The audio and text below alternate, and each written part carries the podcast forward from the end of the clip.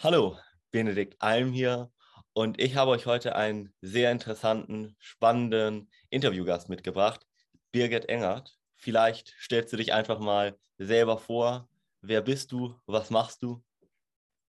Hallo Benedikt, ja, vielen Dank für die Einladung. Ich freue mich total auf unser Gespräch. Ähm, und ja, wer bin ich? Ich glaube, ich bin über euer Profil gestoßen, weil ich mich sehr angesprochen gefühlt habe, weil ich im Prinzip genau das Gleiche mache, was ihr macht.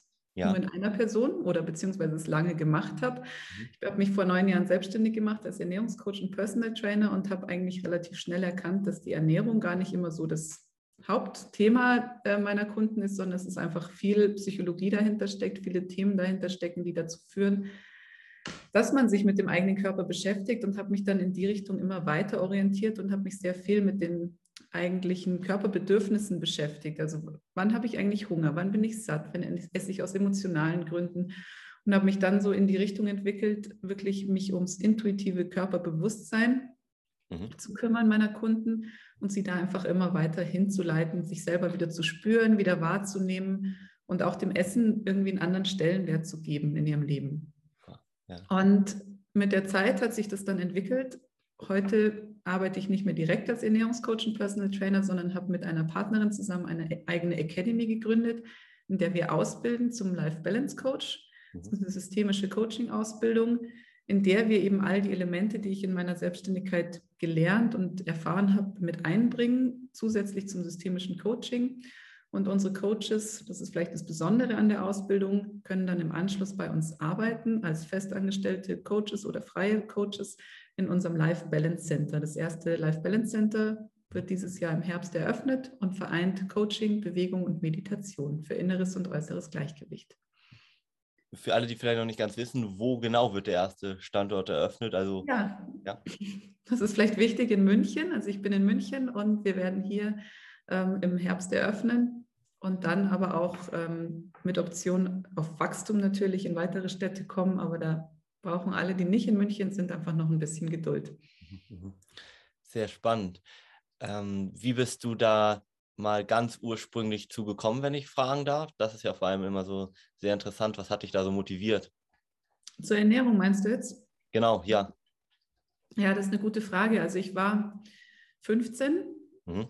schon recht lange her inzwischen und war eigentlich so, also ich dachte irgendwie, das passt alles. Ich habe gegessen, wenn ich Hunger hatte, habe mich bewegt, wenn ich Lust hatte. Das war jetzt nicht oft, aber ähm, manchmal kam es dann doch vor. Und irgendwann hat meine Mutter mich in der Küche erwischt, als ich am Kühlschrank saß und hat mir so in die Hüfte gekniffen und hat gemeint, du Birgit, du hast ja ganz schön zugelegt.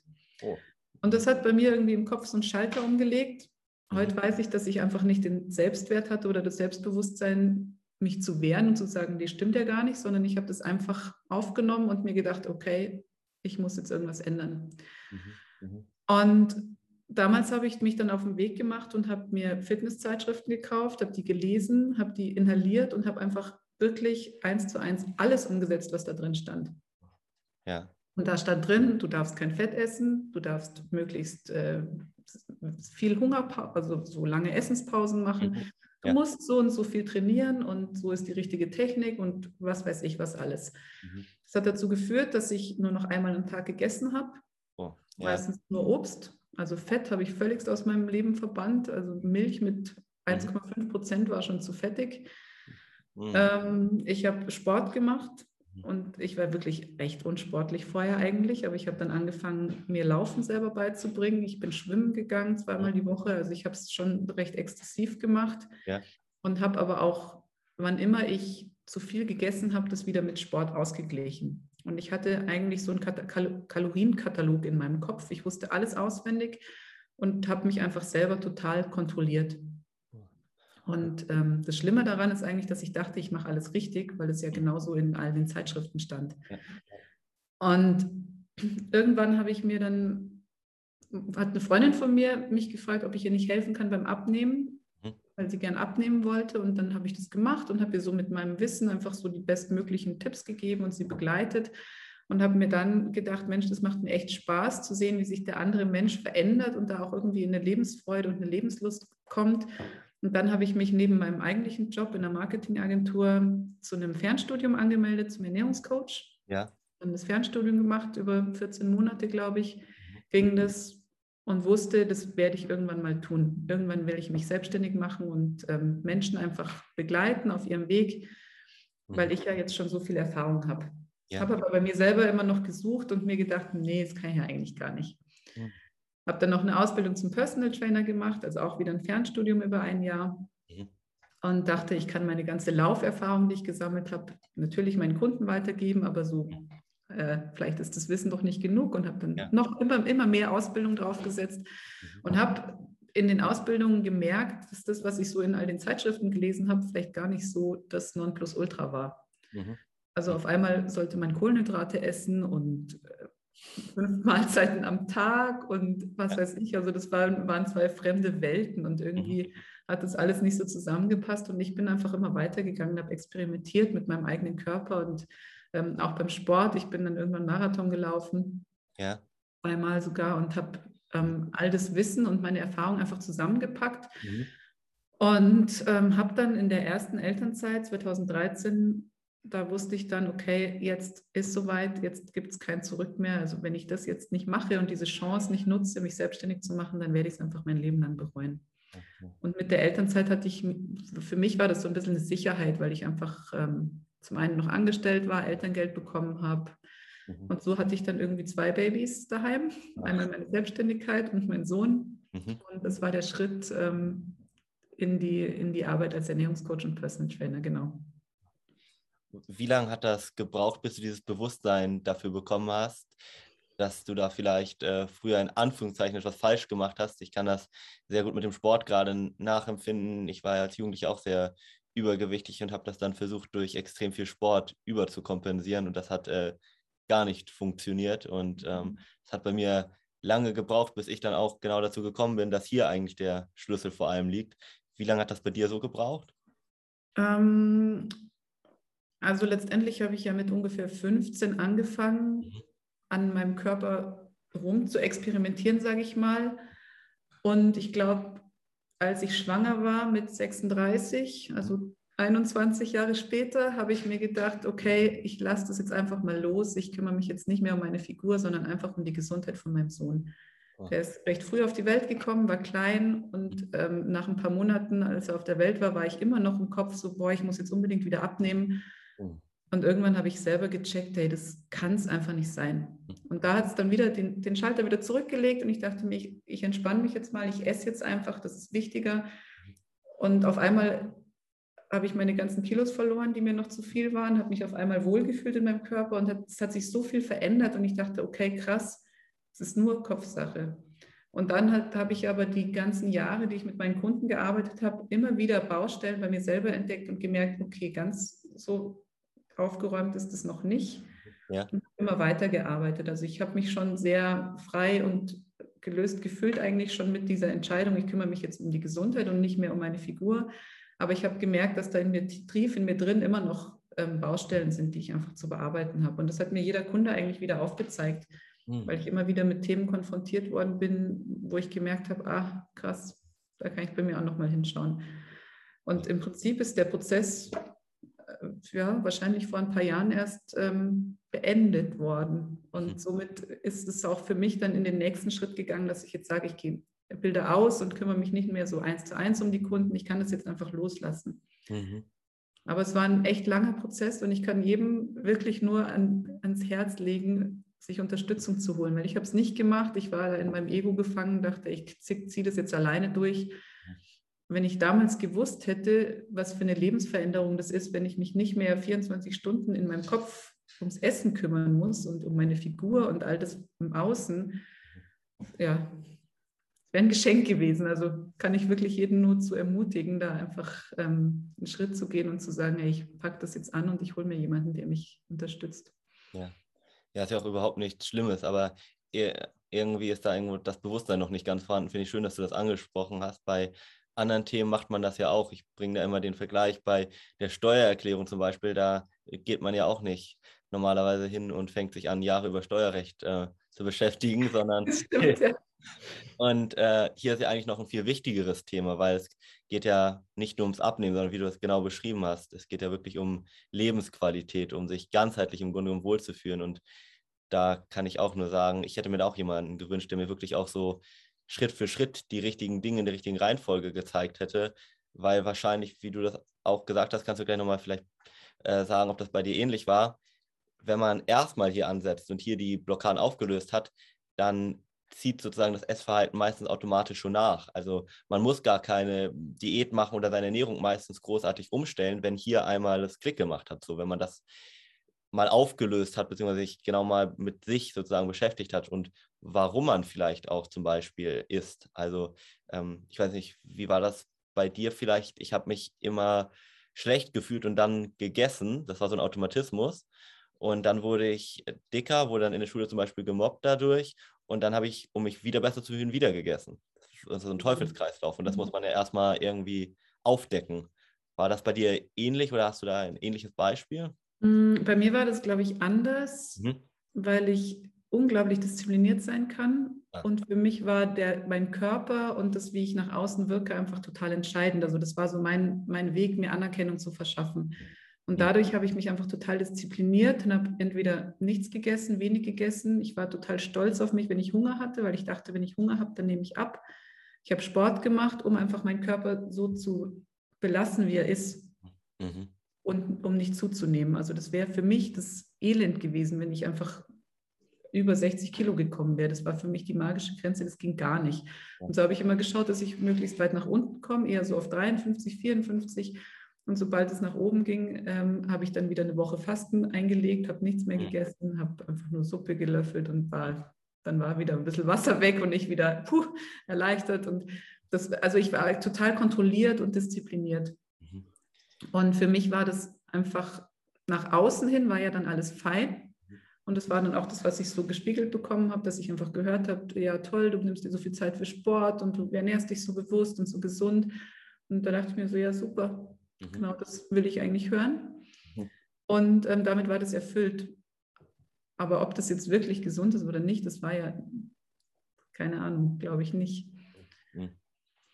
Aber du hast keine ernsthaften Schäden, sage ich mal, dadurch getragen. Also ich habe bei äh, uns häufiger mal auch Kunden, die so Radikaldiäten, ich weiß nicht, HCG-Diät zum Beispiel gemacht haben und teilweise dadurch ähm, gerade Frauen ihre Hormone sehr äh, ja, zerstört haben, will ich schon fast sagen, also den Hormonhaushalt und das teilweise auch nicht mehr reversibel dadurch. Deswegen vielleicht auch nochmal hier mhm. an jeden, der das hört und solche Radikaldiäten macht, äh, ja, kann man nur vor extrem warnen. Also, ja. also ich glaube, mein Glück war, dass ich, ähm, dass ich einfach ein Lebemensch bin und ich sehr gerne feiern gegangen bin und ich dann durchaus auch mal bei McDonalds gelandet bin und ich habe ganz viel in der Gastronomie gearbeitet und habe ja. dann einfach immer mal wieder zu viel gegessen und bin halt dann wieder laufen gegangen.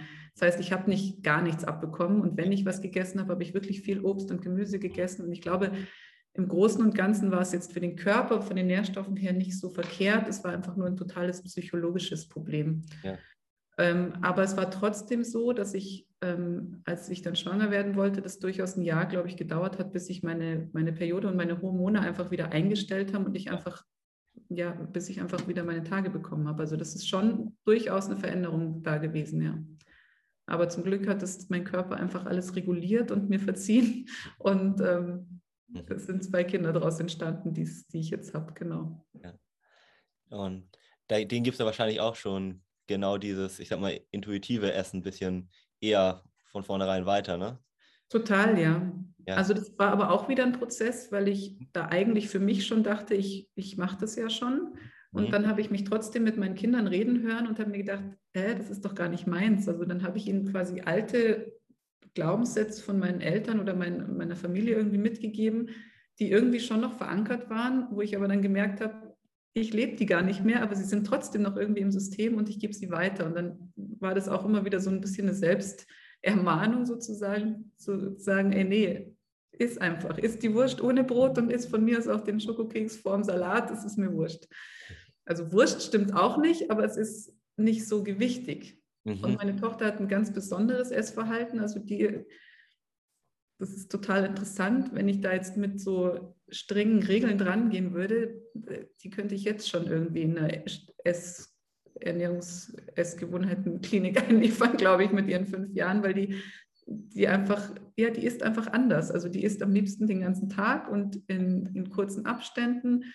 Und ähm, die isst auch viel Süßes, aber gleichzeitig isst sie dann total viel Obst und Gemüse. Also die ist aber eher, die ist eher so automatisch Trendkost mhm. unterwegs. Also das ist ganz spannend. Ja. Mein Sohn ist das komplette Gegenteil. Also die sind total konträr und das ist natürlich ein bisschen aufwendig dann daheim, aber ich lasse sie einfach so, wie sie es gerne möchten. Ja, ja. Und schaue natürlich immer auf die Bedürfnisse, was steckt dahinter, wenn sie was essen wollen. Mhm, mh. Das ist ein wichtiger Impuls, glaube ich, auch für alle Eltern oder werdenden Eltern vielleicht, die das hören, dass man da wirklich darauf achtet. Also gerade so zwischen dem zweiten und zwölften Lebensjahr wird so viel vom Essverhalten einfach geprägt, was äh, später extrem schwierig ist, rückgängig zu machen. Also ähm, da kann man sich ja jeder vielleicht mal so als Praxisübung äh, mal überlegen, was er zum Beispiel überwiegend gegessen hat. So süß, salzig, bitter äh, oder scharf vielleicht auch. Scharf meistens ja hier in unserer Kultur nicht, aber ähm, und was man heute als Erwachsener auch am liebsten isst. Meistens mhm. ist genau der gleiche Geschmack, den man damals hatte. Und ähm, ja. Ja, und also ich finde vor allem die Situationen, auch in denen man gegessen hat, einfach so wichtig, weil, also wenn ich mir heute anschaue, wie mit Kindern teilweise umgegangen wird, mein Sohn war zum Beispiel mal beim Skikurs und dann, da war er noch recht klein und ich habe gefragt, was ist denn eigentlich, wenn er jetzt keine Lust mehr hat oder wenn er traurig ist oder wenn er zu mir will? Und dann zieht der Skilehrer Gummibärchen aus der Tasche und sagt, dafür habe ich doch was. Und ich dachte echt, ich falle vom Glauben ab und ähm, dachte mir so, okay, das ist jetzt genau das, was ich eigentlich nicht sehen wollte. Aber genau das sind so Situationen, die dann dazu führen, dass man halt im Alter, wenn man traurig ist, nach Süßigkeiten verlangt. Und ähm, das ist erschreckend, wie das heutzutage gelebt wird, finde ich, weil die, weil die Ernährung einfach so einen anderen Stellenwert bekommen hat und irgendwie so Trost, Ersatz, ich weiß nicht, was alles ist, aber nicht den eigentlichen Sinn erfüllt, den die Ernährung ja eigentlich haben sollte, dass sie uns Kraft und Energie schenkt, uns, uns irgendwie versorgt und uns am Leben erhält. Und das ist eigentlich so eine total schöne Aufgabe, die die Lebensmittel somit auf den Weg bekommen haben, die wir aber überhaupt nicht mehr beachten. Und ja, äh, kann ich total nachvollziehen. Also das kenne ich auch von mir früher, wenn ich gute Schulnoten nach Hause gebracht habe, hat mich meine Großmutter immer damit Süßigkeiten so belohnt. Das ja. habe ich auch als Erwachsener übernommen. Ja. Ähm, Krass. Das ist auch ein ganz spannendes Thema. Darüber hatten wir vorher schon ein bisschen gesprochen. Also, dass auch dieses Bewusstsein für Essen im Grunde genommen häufig fehlt. Also, genau wie du sagst, einmal zur Kompensierung und auf der anderen Seite wird dem Essen gar nicht die, die Bedeutung mehr zugeschrieben. Das wird einfach mal so zwischendurch sozusagen, gerade in unserer Leistungsgesellschaft, als, äh, ja, wie soll man das mal sagen, im Grunde genommen fast schon Zeitverschwendung angesehen. Deswegen, ich esse mal, während ich weiter arbeite, damit ich nicht extra noch Zeit investieren muss. Und das, was das eigentlich für Folgen hat, das, das sind sich die meisten gar nicht bewusst. Vielleicht kannst du ja auch ein bisschen drüber erzählen. Du bist der Experte mit auf dem Gebiet. Ja. ja, tatsächlich ist das für viele einfach Zeitverschwendung. Und auch wenn ich mit meinen Kunden arbeite und ihnen sage, dass das wichtig ist oder dass sie es einfach mal ausprobieren sollen, sich mittags Zeit zu nehmen für eine Mahlzeit. So, wie soll ich das unterkriegen? Mhm. Ja, aber hallo, das ist eigentlich das, die Basis. Also unser Körper kann ohne das Essen und ohne die Nahrung einfach nicht leben. Und wenn wir uns die Zeit nicht nehmen, dann, dann weiß ich nicht, wo, also wofür dann? Und gleichzeitig ist auch, was ich meinen Kindern auch immer vermitteln möchte, ist, die Wertschätzung dem Essen gegenüber. Also, dass wir einfach mal gucken, wo kommt das Essen denn eigentlich her? Und wenn ich was vor mir auf dem Teller liegen habe, dann schaue ich schon, vielleicht jetzt nicht jedes Mal total bewusst, aber ich überlege mir schon, wo kommt es denn eigentlich her und was ist so die, die Geschichte von dem Lebensmittel. Und wenn ich jetzt ein ganz einfaches Beispiel, einen Karottensalat esse, dann mhm. weiß ich, dass die Karotte einfach irgendwo im Acker gesteckt ist und entweder ich habe sie selber angepflanzt oder irgendjemand anders und dann wird die geerntet, großgezogen und schon allein so eine Karotte hat einen unendlich langen Prozess hinter sich. Also dieser eine kleine Samen, der da im Frühjahr in die Erde gesteckt wird, ähm, wird dann den ganzen Sommer über gepflegt und gehegt, um dann irgendwann zum richtigen Zeitpunkt geerntet zu werden. Und dann kommt der Prozess erst, dass der irgendwo in den Laden, in den Supermarkt, auf den Markt oder sonst wohin kommt. Und dann kann ich den kaufen und nach Hause bringen, schälen, raspeln, verarbeiten. Und wie viele Menschen da aber schon mitgewirkt haben, wie viel Arbeit da schon dahinter steckt, das nehmen wir überhaupt nicht wahr, wenn wir das essen. Stimmt. Und viel krasser ist es noch, wenn ich mir dann einfach irgendwelches Industrie-Junkfood ähm, reinhau, kann ich da jetzt leider noch sagen, ja, ja. ähm, wo, wo, mein, wo, wo es irgendwann aufhört, wo ich nicht mehr weiß, wo kommt es eigentlich her. Also die, diese Zurückverfolgung vom Essen finde ich immer ganz wichtig, dass man schaut, okay, ich habe jetzt hier, nehmen wir einfach mal einen Burger oder Pommes, einen ja. Burger, keine Ahnung, oder von mir aus die Chips aus der Tüte. Wo fängt denn der Prozess eigentlich an? Und mhm. kann ich den wirklich nachvollziehen? Bei Chips ist jetzt auch noch relativ einfach, aber sei, was weiß ich, irgendein Brotaufstrich oder keine Ahnung, wo, wo man einfach schon auf der Verpackung lesen kann, dass da nicht nur ähm, äh, Frischkäse und Tomate drin ist, sondern einfach noch zig andere Zutaten. Und da lande ich einfach irgendwann in der Chemiefabrik, wo das zusammengerührt wird. Und dann frage ich mich, ist das für mich und meinen Körper wirklich das Richtige? Ja. Mhm. Und wenn ich mit diesem Bewusstsein an das Essen rangehe, habe ich zum einen eine ganz andere Wertschätzung. Ich wähle ganz anders aus. Mhm. Und ich bin mir einfach auch, ja, ich habe für mich selber einfach einen ganz anderen Wert, ja. weil ich einfach wirklich schaue, was, was möchte ich denn eigentlich mir und meinem Körper zuführen und wo, was möchte ich wirklich, dass es ein Teil von mir wird. Mhm. Mhm. Also ich habe das inzwischen abgelegt, dass ich mir einfach alles reinhaue, was mir irgendwie so zwischen die Finger kommt. Und es war tatsächlich auch so ein Teil meines Lebens. Also bevor ich wirklich angefangen habe, mich mit dem Essen zu beschäftigen, gab es bei uns zu Hause Ravioli, Miracoli, Chicken Chips aus der Tiefkühltruhe und ähm, ja, also fünf Minuten Terrine, wer das noch kennt. Äh, also alles andere als hochwertiges, qualitatives Essen, was frisch vom Feld kommt. Mhm. Mhm. Und ähm, das hat mich jetzt auch nicht umgebracht, deswegen bin ich auch bei meinen Kindern entspannt, weil ich mir denke, wenn die das mal ausprobieren wollen, die müssen einfach ihre Erfahrungen machen und die werden schon ihren Weg finden. Mhm. Ähm, und gleichzeitig weiß ich aber, ich will das nicht mehr. Also das ist schon fast, das widert mich an, weil ich mir da einfach zu wertvoll bin, als dass ich mir so einen Schrott einverleibe. Und anders kann man es einfach nicht betiteln. Hm, ja. Und da geht es aber heute nicht mehr um Verbote, weil früher habe ich mir dann Dinge einfach verboten und das ist dann wieder eine totale Kopfsache, weil ich ein Verbot natürlich umso mehr will. Mhm. Heute ist es einfach ein Bewusstsein. Ja. Und das ist das, was ich mir einfach total wünschen würde für alle Kinder dieser Welt vor allem, aber auch für ganz, ganz viele Erwachsene, dass sie einfach wieder bewusster durch den Alltag gehen und nicht nur bewusster im Einkauf mit, von den Lebensmitteln, aber auch bewusster im Umgang mit sich selbst, mhm. mit dem eigenen Körper, mit ihrer Zeit. Ja. Ähm, du hast gerade gesagt, dass du trotzdem wichtig findest, du deinen Kindern die Freiheit, sage ich mal, zu lassen, das auch mal auszuprobieren. Wie schaffst du da so die Gratwanderung? Weil es ja verständlich ist, dass du ihnen das nicht verbieten möchtest, weil das ja auch im Grunde genommen nicht gut ist, aber mh, hm, du möchtest sie auch davor schützen, dass sie eigentlich solche Lebensmittel essen und ihnen das klar machen. Wie schafft man das? Vielleicht kannst du das ja auch mal so an Eltern mhm. den einen oder anderen Impuls geben, die sich fragen, okay, wie könnte ich das umsetzen? Ja, also ich glaube, das ist auf jeden Fall als allerwichtigstes ist es, das vorzuleben. Ich kann mhm. nicht meinen Kindern sagen, was sie essen sollen oder eine Erwartung haben, was sie essen sollen und selber aber das totale Gegenteil machen ich finde, es ist wichtig, den Kindern einfach alles zu zeigen. Also mhm. sowohl alles, was frisch aus der Natur kommt, ihnen aber auch alles andere nicht vorzuenthalten, weil es dann wieder total relevant und wichtig wird. Also wenn sie bei mir keine Smarties essen dürfen und sie sehen das im Kindergarten, dann ist klar, was sie wollen. Mhm, ja. Mhm. Ähm, ja, und was ich auch mache, ist einfach ganz viel mit den Kindern zusammen in der Küche Lebens, also Essen herstellen, also sie mitnehmen, einfach äh, Kuchen backen, ähm, Salate machen, einfach mithelfen lassen. Und wir haben zum Beispiel auch ein Feld, so einen kleinen Acker, wo wir Gemüse anbauen und da arbeiten die natürlich auch mit und sind total stolz, wenn sie da im Frühjahr die Sachen ähm, säen dürfen und dann halt irgendwann was daraus entsteht. Mhm. Und die Kinder da einfach direkt mitnehmen in das Bewusstsein und ihnen auch zeigen, hey, da ist Arbeit und Zeit dahinter, wenn man wenn man was essen möchte. Das ist nicht so, ich gehe einfach in den Supermarkt, hole mir eine Packung und reiß die auf, esse und schmeiß weg. Ja. Also natürlich geht das auch, aber das ist äh, mhm. jetzt nicht so mein Weg. Und ich glaube, das Umfeld macht es dann, dass man eben mit bestimmten Dingen, Lebensmitteln und Situationen einfach umgehen muss. Und da gilt es dann einfach im Vertrauen zu bleiben, dass, dass ich ihnen die richtigen Dinge mitgebe, auch wenn sie jetzt mal eine Woche lang nur Nudeln mit Tomatensauce essen oder jeden Tag zum äh, in den Burgerladen wollen oder wie auch immer. Also das ist, mhm. ist dann halt mal eine Phase und nur wenn ich das zulasse, können sie dann auch wieder loslassen und sagen, ach, so toll war es vielleicht gar nicht. Mhm. Aber sie haben die Erfahrung gemacht. Und ich sehe heute eigentlich fast nur Eltern, die krampfhaft versuchen, ihre Kinder gesund zu ernähren. Ja. Was dann eigentlich total ins Gegenteil ausschlägt. Ja.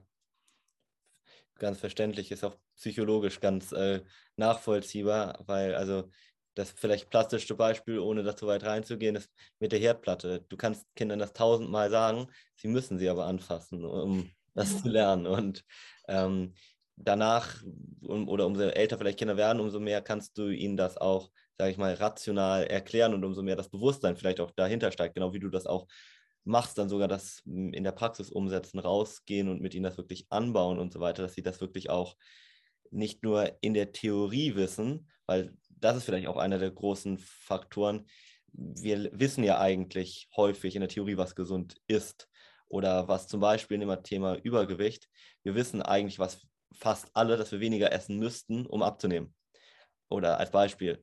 Aber das tun wir irgendwie nicht, weil am Ende des Tages mh, hm, das die Anwendung im Grunde genommen scheitert. Ne? Und ähm, ja, genau. Ja, deswegen finde ich sehr, sehr schön, was du gesagt hast, ja. Weil ich auch versuche, bei meinen Kindern nicht von gesund und ungesund zu sprechen, weil okay. das dann ja. auch wieder so eine kategorische Bewertung ist. Ja. Und ähm, wenn ich jetzt, so wie ich es gemacht habe, einfach nur gesund esse, also nur Salat und nur Gemüse, dann ist es auch nicht gesund. Mhm. Also deswegen gibt es diese Bewertung für mich eigentlich nicht. Also wenn sie sich einfach bunt ernähren und ausgewogen und mal hier und mal da und alles ausprobieren, mhm. dann, dann ist es gesund. Aber da gehört dann auch der Schokoriegel dazu, den ich nicht verbiete und das Eis. Und ich glaube, ich habe die einzigen zwei Kinder, zumindest hier im Umkreis, denen ich sage, hey, geh mir ein Eis essen und sie sagen, oh nee, kein Bock. Und ja. also das finde ich immer wieder faszinierend. Das ja. ist einfach so, weil sie wissen, sie können jederzeit ein Eis essen gehen. Und dann haben sie halt manchmal einfach keine Lust. Die Stelle sollte sich jeder vielleicht nochmal zu Herzen nehmen, dass genau ja. das dazu geführt hat. Also beziehungsweise diese Verbote genau das Gegenteil bewirken. Also es ist sehr, sehr schön. Das Vertrauen ist einfach total wichtig und am Ende braucht es jeder Erwachsene für sich selbst auch, dass, dass wir können einfach auf unseren Körper vertrauen weil so wie es die Kinder, wir waren ja alle mal klein und im Prinzip ist dieses, diese Intuition, diese Körperintelligenz, die somatische Intelligenz ist ja in jedem von uns noch verankert. Aufgrund von verschiedenen Umständen verlernen wir es einfach, aber wenn wir uns besinnen und uns dafür entscheiden, dann können wir das auch jederzeit wieder reaktivieren und einfach wieder wahrnehmen. Und das heißt einfach nur, ich nehme mir Zeit für mich und ich bin mir meiner selbst bewusst und dann kann ich die Signale von meinem Körper einfach achten. Und ganz viele sagen dann, ja, wenn ich das mache, dann wiege ich übermorgen 150 Kilo. Mhm. Ja, kann sein, weil da vielleicht auch noch Ängste mit dazwischen stecken und einfach Erfahrungen, die man früher gemacht hat. Und deswegen ist es ganz wichtig, einfach da auch den psychologischen Aspekt immer mit zu bearbeiten und zu schauen, dass man alles, was da Einfluss drauf nimmt, einfach ja ein bisschen äh, bearbeitet, wegradiert, wollte ich gerade sagen, auslöscht, einfach verarbeitet, ja. um dem Ganzen wieder mehr Raum und ähm, Freiheit zu geben, genau. Ja, da hast du völlig recht. Hm, das ist aber auch sehr komplex, was du gerade erklärt hast. Also das schaffen die wenigsten oder beziehungsweise genau dafür gibt es ja wahrscheinlich äh, deine Einrichtung, die man nachher in München besuchen kann oder uns, die genau dabei helfen, weil gerade diese, ich nenne sie immer mal blinde Flecken im Bewusstsein, genau diese Ängste, die du zum Beispiel angesprochen hast, derer ist man sich meistens gar nicht bewusst und auch was die für Auswirkungen wirklich auf unser Essverhalten haben. Gerade was du auch ja. gesagt hast, dem Selbstwertgefühl. Ähm, also, dass da ganz häufig so äh, teilweise fast Selbstschädigung in Anführungszeichen auch mal dahinter steckt, beim Essen zum Beispiel. Also das, das vernachlässigen auch viele, ja. Total, ähm, ja. ja. Ja, genau. Also ich würde, wie gesagt, niemandem empfehlen, da einfach auf eigene Faust durchzugehen, sondern immer schauen, dass ihr unter, Unterstützung bekommt. Und ich denke mal, dass sie bei euch mhm. perfekt aufgehoben sind und auch bei uns ist es einfach ja. unser Ansatz, dass wir den Menschen ganzheitlich begleiten. Und das, das bezieht sich nicht nur auf die Ernährung bei uns, sondern generell auf die ganzheitliche Gesundheit. Und da setzen wir eben im Außen an, im Körper, dass wir wirklich schauen, dass wir den Körper ins Gleichgewicht bekommen durch ganz einfache Körperübungen, ohne ja. Gewichte oder ohne irgendwas, einfach nur mit dem Körper selbst mhm. und durch die Meditation auch in Ruhe kommen und einfach mal uns selber zuhören und das Bewusstsein erweitern. Mhm. Und im Coaching geht es dann eben einfach darum, wirklich Themen zu bearbeiten, die dem Ganzen im Weg stehen, um auch die Persönlichkeit zu entwickeln, um Blockaden zu entfernen und um einfach die Gesundheit und sich selbst wieder in den Vordergrund zu stellen. Ja, da geht es auch viel mehr ums Abnehmen, ähm, wenn man dann wirklich sich mal damit beschäftigt. Wahrscheinlich auch merkst du bei dir, wenn man äh, bei deinen Kunden wahrscheinlich auch gerade die Themen, die vielleicht zu, sagen wir mal, ungesundem Essen äh, geführt haben oder zu Übergewicht, die sind, also Übergewicht oder was auch immer daraus resultiert, ist immer nur im Grunde ein Symptom häufig für ganz andere vielleicht, ähm, ja, Defizite in Anführungszeichen oder Dinge, die einen belasten innerlich, die man nicht aufgearbeitet hat, zum Beispiel aus seiner Kindheit. Und das erlebe ich auch immer wieder. Also was, wenn man die aufgelöst hat, dass sich nicht nur dann das Essen äh, verändert, sondern also alle Lebensbereiche davon profitieren. Man wird selbstbewusster und ähm, ganz andere Bereiche haben dann plötzlich, also auch beruflich zum Beispiel, fängt man dann an, sich mehr vielleicht durch das Selbstbewusstsein zuzutrauen, erfolgreicher zu werden. Nur als Beispiel, weil das eigentlich Traumata waren, vielleicht mal aus der Kindheit oder Blockaden und auf derer oder aufgrund derer hat man sich so ernährt und die haben aber natürlich immer Auswirkungen auf all unser Verhalten. Ja. Ja, also ich glaube, ich bin da ein ganz gutes Beispiel, weil ich habe es vorhin schon mal am Rande erwähnt. Ich habe mich einfach nicht getraut, mich selbstständig zu machen, weil ich dachte, ich habe nicht die richtige Ausbildung, nicht die nötige Erfahrung und habe das jahrelang vor mir hergeschoben. Und heute bin ich an einem Punkt, wo ich ein Life Balance Center eröffne, in eine Academy gegründet habe äh, und einfach plane, das über ganz Deutschland auszurollen und mehrere Center zu eröffnen. Also der Plan ist 2025 sieben Center zu haben und das stemme ich einfach gemeinsam mit einer Partnerin und das ist heute so klar. Ich kann nicht gar nichts anders machen. Also ich muss das quasi gehen, den Weg. Und ähm, wenn ich mich zurückerinnere, wie das noch vor 10, 20 Jahren war, ähm, ja, da liegen Welten dazwischen. Und es, das Übergewicht, wovor ich immer so Angst hatte, ist so ein, so ein Mini-Baustein, mhm. ja. der da irgendwie ein Teil war, an dem ich mich aufgehängt habe, der mein Leben bestimmt hat. Aber es geht tatsächlich einfach um ganz andere Dinge. Ja. Ja. Genau wie du sagst, ja. Also da hängt so viel mehr dran und einfach losgehen. Mhm. Wirklich. Ja. Also, mh, hm, was würdest du denn jemandem empfehlen, der sich vielleicht jetzt angesprochen fühlt? Was könnte er ändern, wenn er zum Beispiel übergewichtig ist? Ähm, direkt. Kann man da vielleicht ihm direkt einen Tipp mit auf den Weg geben, wo er mal hingucken kann? Hm, also ich finde, an erster Stelle geht es immer darum, das Bewusstsein zu erweitern. Also wir haben ja, ich arbeite auch mit Mentaltraining zum Beispiel und für mich war das so ein erster Schritt. Ähm, Ganz einfaches Beispiel, hat jetzt mit dem Gewicht gar nichts zu tun. Ich bin, egal wo ich hin wollte, wann immer ich raus bin aus unserer Wohnung, ich habe meinen Schlüssel nicht gefunden. Oh, ja. Ich habe den immer irgendwo hingelegt und ich wusste nicht mehr, wo er war. Mhm. Und dann habe ich von einer Übung gehört, die man da machen kann. Mhm. Und zwar Gedanken innerlich kommentieren. Das heißt, wenn ich jetzt zu meinem Handy greife, dann sage ich mir innerlich, ich nehme mein Handy und halte es an mein Ohr. Oder ich nehme das Glas Wasser und trinke einen Schluck. Mhm. Dadurch sortieren sich die Gedanken so ein bisschen und man hat nicht mehr so ein Gedankenchaos und ich bin einfach mit einem Gedanken bewusst bei dieser Aktion. Mhm. Wenn ich jetzt den Schlüssel bewusst aufs Schlüsselbrett lege und mir dabei denke, ich lege den Schlüssel aufs Schlüsselbrett oder aufs Klavier oder wo auch immer hin und dann komme ich am nächsten Tag wieder in die Situation und möchte raus, dann erinnert sich mein Geist an die Aktion, weil ich sie bewusst gedacht habe. Ja. Mhm. Und dann weiß ich, wo der Schlüssel liegt. Mhm. Und mit dieser einen Übung hat sich für mich ein riesengroßes Feld eröffnet, mhm. weil ich gemerkt habe, was es ausmacht, wenn ich meine Gedanken bewusst denke. Mhm. Ich habe das dann wirklich, so wie ich das eigentlich immer mache, ich habe das halt dann einfach wirklich konsequent durchgezogen und habe das mit allem, was ich gemacht habe im Alltag, unabhängig vom Essen, einfach mit wirklich ganz vielen Aktionen gemacht. Mhm. Ich habe das immer, immer innerlich kommentiert und habe dann gemerkt, dass es diese winzig kleinen subtilen Gedanken, die es oft gibt, die ich immer wieder verdrängt hatte vorher, dass die auf einmal viel präsenter sind. Mhm. Und die sind ja so entscheidend, also die mir dann vielleicht sagen, ähm, wenn ich zur Tür rausgehe, äh, Moment mal, du hast noch dein irgendwas vergessen. Und früher habe ich das dann halt einfach weggeschoben, dachte mir, hä, habe ich nicht gehört, weg. Mhm. Und habe dann drei Kilometer später gemerkt, dass ich irgendwas vergessen habe. Und es hat einfach Zeit und gekostet und einfach furchtbar anstrengend. Und so merke ich in dem Moment, ah, da ist ein Gedanke, ich höre ihn, ich nehme ihn wahr und ich reagiere drauf. Mhm. Und genauso kann man es auch aufs Essen anwenden ja. Und auf alle anderen Lebensthemen. Wir sind so schlaue Wesen, wenn wir unseren Verstand ab und zu mal ausschalten und einfach auf Bauch oder Herz hören und einfach mal ins Gefühl gehen und gucken, was ist denn eigentlich alles da. Ja. Und dann das Vertrauen in uns selber haben, dass wir die richtigen ähm, Impulse bekommen und denen auch einfach folgen. Und mhm. beim Essen ist es ganz genauso. Wenn ich den Impuls habe, ich habe irgendwie Hunger, ich brauche was zum Essen, dann kann ich hinhören und schauen, was brauche ich denn eigentlich? Was braucht mein Körper gerade? Mhm.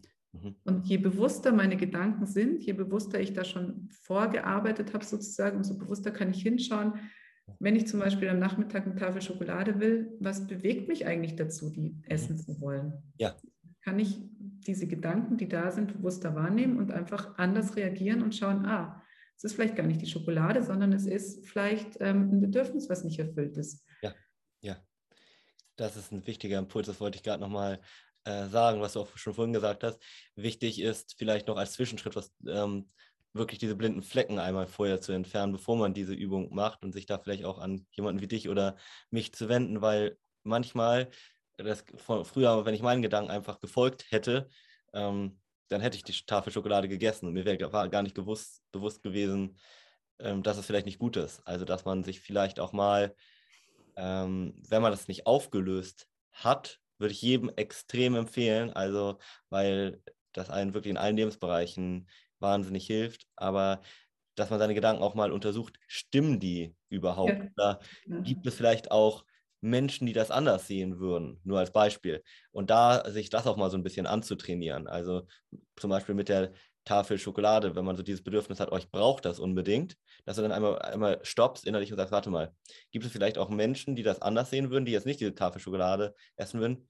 Ja, würden. Und dann kannst du mal fragen, warum würden die das nicht? Und dann würdest du sagen, ja, weil ich gerade mich traurig fühle vielleicht. Und deswegen würde ich das essen. Nur als Beispiel, genau was du gerade angesprochen hast. Ja, total. Ja. Und Aber genauso, wenn wir schon dabei sind, kann man sich ja auch immer die Frage stellen, ist das überhaupt mein Gedanke? Ja. Weil wie viel nehmen wir eigentlich mhm. im Leben auf an Gedanken, die gar nicht zu uns gehören? Stimmt, ja. Mhm. Und ja, einfach nur als Tipp, das immer mal zu hinterfragen, stimmt der Gedanke eigentlich und wenn, ist es überhaupt mein Gedanke und wenn nicht, dann loslassen. Klingt so einfach, aber braucht tatsächlich ein bisschen Übung, Übung und ist ein Prozess und ja. ja. Ihr müsst es nicht alleine schaffen. Nee, ich glaube auch die wenigsten schaffen das tatsächlich. Also ich glaube, selbst äh, ich und du werden immer mal auch blinde Flecken haben, wo man auch nochmal jemanden vielleicht braucht, der einem da hilft. Und das ist auch überhaupt nichts Schlimmes, im Gegenteil. Also ja, total. Meisten oder ich kann das mal vielleicht auch so ein bisschen aus psychologischer Sicht sagen, es ist überhaupt nichts Schlimmes, sich Hilfe zu suchen. Im Gegenteil. Also wer da eine starke Blockade gegen hat, sich Hilfe zu suchen, da kann man sich vielleicht mal innerlich fragen, warte mal, nicht, überhaupt nicht kritisch oder böse gemeint, wie viel Selbstwert empfinde ich eigentlich für mich? Bin ich es mir selber überhaupt wert? Meistens stecken dahinter irgendwelche, äh, ja, ungünstigen Glaubenssätze, vielleicht sowas wie ich bin nicht gut genug oder sowas. Also jeder, der sich keine Hilfe suchen möchte, obwohl er sie vielleicht bräuchte und das auch merkt, also eine Sperre hat, der sollte das mal untersuchen, so ein bisschen, finde ich, umso mehr in dieser Stelle. Und dann, also mein Glaubenssatz war tatsächlich ganz lange, ich muss alles alleine schaffen. Ja, siehst du das zum Beispiel auch, ja. Und ähm, entsprechend habe ich überhaupt gar nicht darüber nachgedacht, mir Hilfe mhm. zu suchen. Also es war für mich überhaupt kein, das war überhaupt nicht in meinem Bewusstsein, dass das das ja. überhaupt gibt, dass ich mir für das, was ich da habe, überhaupt Hilfe suchen könnte oder das bräuchte oder wie auch immer. Und heute ist das Erste, wenn ich irgendwo an ein Problem stoße, dann rufe ich jemanden an. Ich habe inzwischen ein ganz großes Netzwerk mit ganz vielen tollen Menschen, die mir da helfen können, mit denen ich zusammenarbeite teilweise auch. Und dann sage ich, du, ich habe hier gerade eine Baustelle, ich komme nicht weiter, kannst mir helfen. Mhm. Und dann gehe ich auch zum Coach oder zu, ja. ähm, zu einfach jemandem, der mir da helfen kann, diese blinde Stelle aufzulösen. Mhm. Ganz klar. Und dann geht es einfach schneller und leichter und ähm, das Thema hängt nicht so lange im Nacken, sondern es ist einfach recht schnell ähm, wieder eine gewisse Freiheit da und mhm. ein Schritt nach vorn. Genau. Ja, wir Menschen sind auch eigentlich von Natur aus extrem, ähm, wie soll man mal sagen, gesellschaftliche oder soziale Lebewesen. Also, dass es eigentlich ganz normal ist, dass wir in der Gemeinschaft uns helfen und unterstützen. Und wir haben aber so eine Urangst zum Beispiel in uns, diese Social Fear of Missing Out, also sozusagen von der sozialen Gruppe ausgeschlossen zu mhm. werden, so diese Angst vor Ablehnung, die viele kennen. Und das ist somit mhm. eine der äh, großen Faktoren, was du auch gerade wahrscheinlich beschrieben hast, die dahinter stecken, warum man sich dann keine Hilfe sucht und so weiter. Und ja. da kann ich nur sagen, ihr macht es euch extrem schwer. Das kann ich von mir sagen und du kannst es wahrscheinlich auch aus eigener Erfahrung sagen. Ne? Ja. Mhm. ja. Ähm, Manchmal darf es auch einfach leicht gehen. ja, wirklich, das stimmt. Ja. Also, vielleicht kannst du dazu mal eine deiner Kundenerfolge erzählen. Du hast ja ganz viele schon geholfen, die dich vielleicht auch besonders beeindruckt hat oder nochmal überrascht hat, was da vielleicht auch möglich war. Ähm, puh. Überleg ruhig, ich kann das auch rausschneiden. ähm, also, was ich jetzt gerade im Kopf habe, ist eine Kundin, das hat mich einfach total berührt gerade, die ich vor drei Jahren mal begleitet habe. Mm, ich glaube, sie hat ein zwölf Wochen Coaching gemacht und ich habe ihr dann angeboten, dass sie noch weitermachen kann, dass wir uns einfach in kürzeren Abständen treffen und sie hat gesagt, sie will sich das erstmal überlegen und dann hat sie sich nicht mehr gemeldet. Mhm. Und gestern hat sie mir eine E-Mail geschrieben, dass sie gerne mit mir reden würde und ob ich vorbeikommen darf, äh, ob sie vorbeikommen darf. Mhm. Und jetzt war sie gerade vorhin da und hat drei Jahre lang dieses Thema mit sich rumgeschleppt, dass sie sich eigentlich bei mir melden wollte, sich aber nicht getraut hat, weil sie so ein schlechtes Gewissen hatte, dass sie sich nicht gemeldet hat. Oh. Und sie mir einfach sagen wollte, wie wertvoll die Arbeit war, weil sich so viel gelöst hat mit jedem Mal, wo wir uns gesehen haben und sie in so eine Veränderung gegangen ist, in innere Prozesse gegangen ist. Und ähm, sie hat mir das aber nie gesagt, weil sie sich selber schlecht gefühlt hat, weil sie nach vier, fünf Wochen wieder in so ein altes Muster gerutscht ist und dann dachte sie, ah Mist, jetzt wäre ja eigentlich, hätte ich ja schon den Termin ausmachen können und dann ist Zeit vergangen und sie hat es immer weiter mit, mit sich rumgeschleppt ähm, und das drei Jahre lang. Und heute hat sie sich überwunden und es geschafft und es mir gesagt und ich bin mir sicher, sie ist heute einfach tausendmal freier als vorher. Ähm, und wann immer du jetzt als Zuhörer den Impuls hast oder schon mal hattest, da den ersten Schritt zu gehen, dann stell dich einfach dem Widerstand und gib dem Ganzen nach und mach's einfach, weil du kannst nichts verlieren. Es gibt einfach nichts zum Verlieren. Das ist einfach nur dein Verstand, der dann da wahrscheinlich mitredet und sagt, nee, nee, nee, ich bleibe hier lieber in meiner Sicherheit, keine Veränderung, bloß nicht. Ähm, das ist ja das, was so der Körper oder das Gesamtsystem eigentlich gar nicht will, Veränderung, weil dann haben wir Angst, da rauszugehen und vielleicht passiert ja da was. Aber tatsächlich kannst du davon ausgehen, dass es einfach nur besser wird. Wann immer du dich befreist von irgendwelchen Themen und ich hoffe, wir können jetzt den einen oder anderen ermutigen, weil es sich einfach lohnt und weil du es vor allem auch wert bist. Ja. Vielleicht noch ein kurzer Impuls zu diesem Thema Recht haben. Wir haben in uns immer das Bedürfnis, Recht haben zu wollen, gerade weil unser Gehirn noch sehr ähm, so ein bisschen steinzeitlich darauf geprägt ist, schnell Dinge in richtig oder falsch einzuordnen, um uns schnell auch zu schützen. Um mal da das klassische Beispiel, was ich auch immer unseren Kunden gebe, mal zu erzählen, vielleicht, wenn man so vor 10.000 Jahren vom Säbelzahntiger gestanden hat, da hast du jetzt nicht groß Zeit, darüber nachzudenken, oh, ist jetzt wirklich gefährlich oder ist jetzt nicht gefährlich, sondern musst du in einer Sekunde auf die andere denken, der ist gefährlich und dann weglaufen, ist ja klar. Und wenn du jetzt, wenn sich dein Verstand geehrt hätte in dem Moment, also wenn du nicht recht gehabt hättest, dann wärst du in dem Moment, ja, gestorben. Und diese Urangst, die haben wir heute immer noch in uns, in dem Moment, ähm, wo wir etwas gewohnt sind. Das fühlt sich dann wie richtig an. Aber im Grunde genommen steht vor dir nicht der Säbelzahntiger, sondern da steht die nette Birgit oder vielleicht der nette Benedikt, der dir eigentlich helfen möchte. Ja, ja. genau. Wir sind keine Tiger. Aber ja, genau. lustig zum Thema Recht haben, vielleicht auch noch abschließend ein Satz. Wenn du denkst, du kannst es oder du schaffst es, dann wirst du Recht haben. Und wenn du denkst, du schaffst es nicht, wirst du auch Recht haben. Also egal, wie du denkst, du wirst immer Recht haben. Und so wie du gerade gesagt hast, wärst du in dem Moment stehen geblieben, weil du gedacht hättest, oh Gott, ich sterbe, mhm. hast du auch wiederum Recht und wärst, gestorben. Mhm. Wenn du sagst, ich laufe einfach mal und ich überlebe, dann genauso. Also ja. egal, wie du denkst, du wirst immer Recht haben. Mhm. Das sind tolle abschließende Worte. Vielen lieben Dank für das tolle Interview und für deine Zeit. Ja, danke dir und danke allen fürs Zuhören. Hat voll Spaß gemacht. Mir auch. Ich hoffe, wir konnten ein bisschen was mitgeben.